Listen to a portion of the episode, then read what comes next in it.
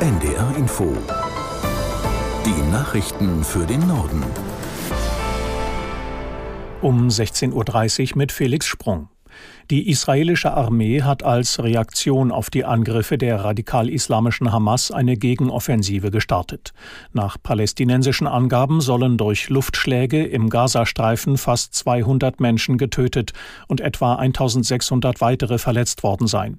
In Israel gibt es nach übereinstimmenden Medienberichten knapp 100 Tote und mehr als 900 Verletzte. Hamas-Kämpfer beschießen seit heute früh Israel vom Gazastreifen aus mit tausenden Raketen. Außerdem sind militante Palästinenser auf israelisches Gebiet vorgedrungen. Israels Premier Netanyahu versetzte das Land in Kriegsbereitschaft. Aus Tel Aviv Bettina Meyer. Die israelische Armee nennt ihre Gegenoffensive Eisernes Schwert. Derzeit fliegen Kampfjets Einsätze im Gazastreifen. Spezialtruppen sind rund um die Grenze zu Gaza im Einsatz. Auch Reservisten sind mobilisiert worden, so das israelische Militär. Israel war am Morgen von den Angriffen völlig überrascht worden. Die radikal-islamische Hamas, die im Gazastreifen herrscht, sprach von einer Militäraktion gegen Israel.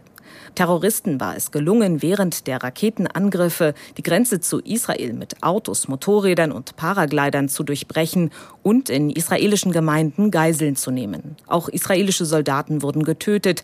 Einige sollen lebend nach Gaza verschleppt worden sein.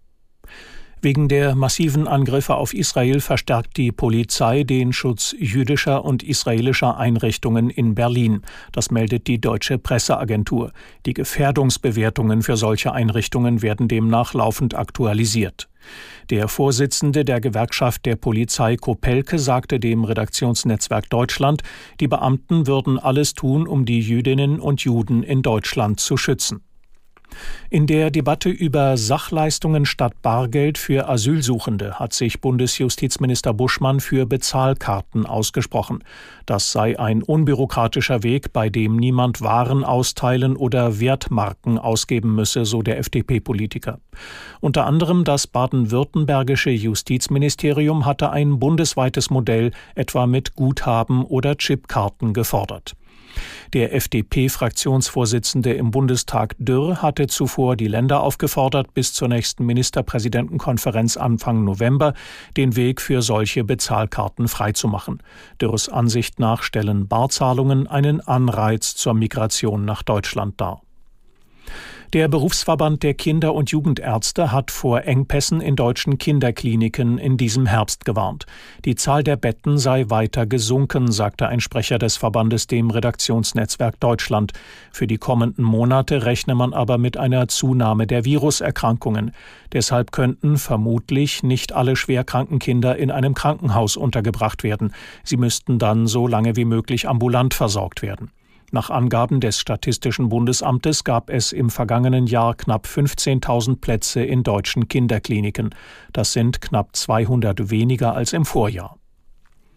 Bundeslandwirtschaftsminister Özdemir hat in Köln die Nahrungsmittelmesse Anuga eröffnet. Sie gilt als weltweit größte Messe der Lebensmittelbranche. Vor dem Hintergrund rasanter klimatischer Veränderungen forderte der grünen Politiker in der Landwirtschaft schnell zu handeln.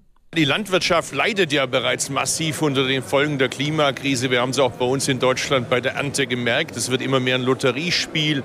Es regnet, wenn es regnet, zu viel, zum falschen Zeitpunkt. Wenn die Sonne scheint, scheint sie zu stark und trocknet die Böden aus. Das heißt, wir müssen dringend ins Handeln kommen, was die Bekämpfung der Klimakrise angeht und gleichzeitig aber auch uns anpassen. Und das zusammenzubringen mit hoher Produktivität, dass die Landwirte von ihrer Arbeit leben können, und zwar nicht nur bei uns, sondern global gesehen. Bundeslandwirtschaftsminister Özdemir. Bei den starken Erdbeben im Westen Afghanistans sind mindestens 15 Menschen ums Leben gekommen. Zahlreiche weitere wurden verletzt.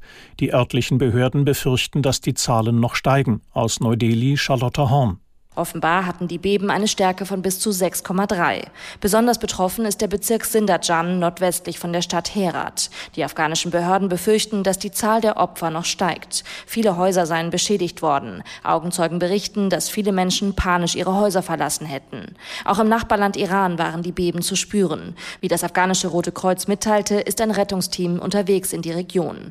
Immer wieder kommt es in Afghanistan zu schweren Erdbeben, wie im vergangenen Jahr. Bei den verheerenden Beben im Südosten Osten des Landes waren mehr als 1000 Menschen ums Leben gekommen. Das waren die Nachrichten.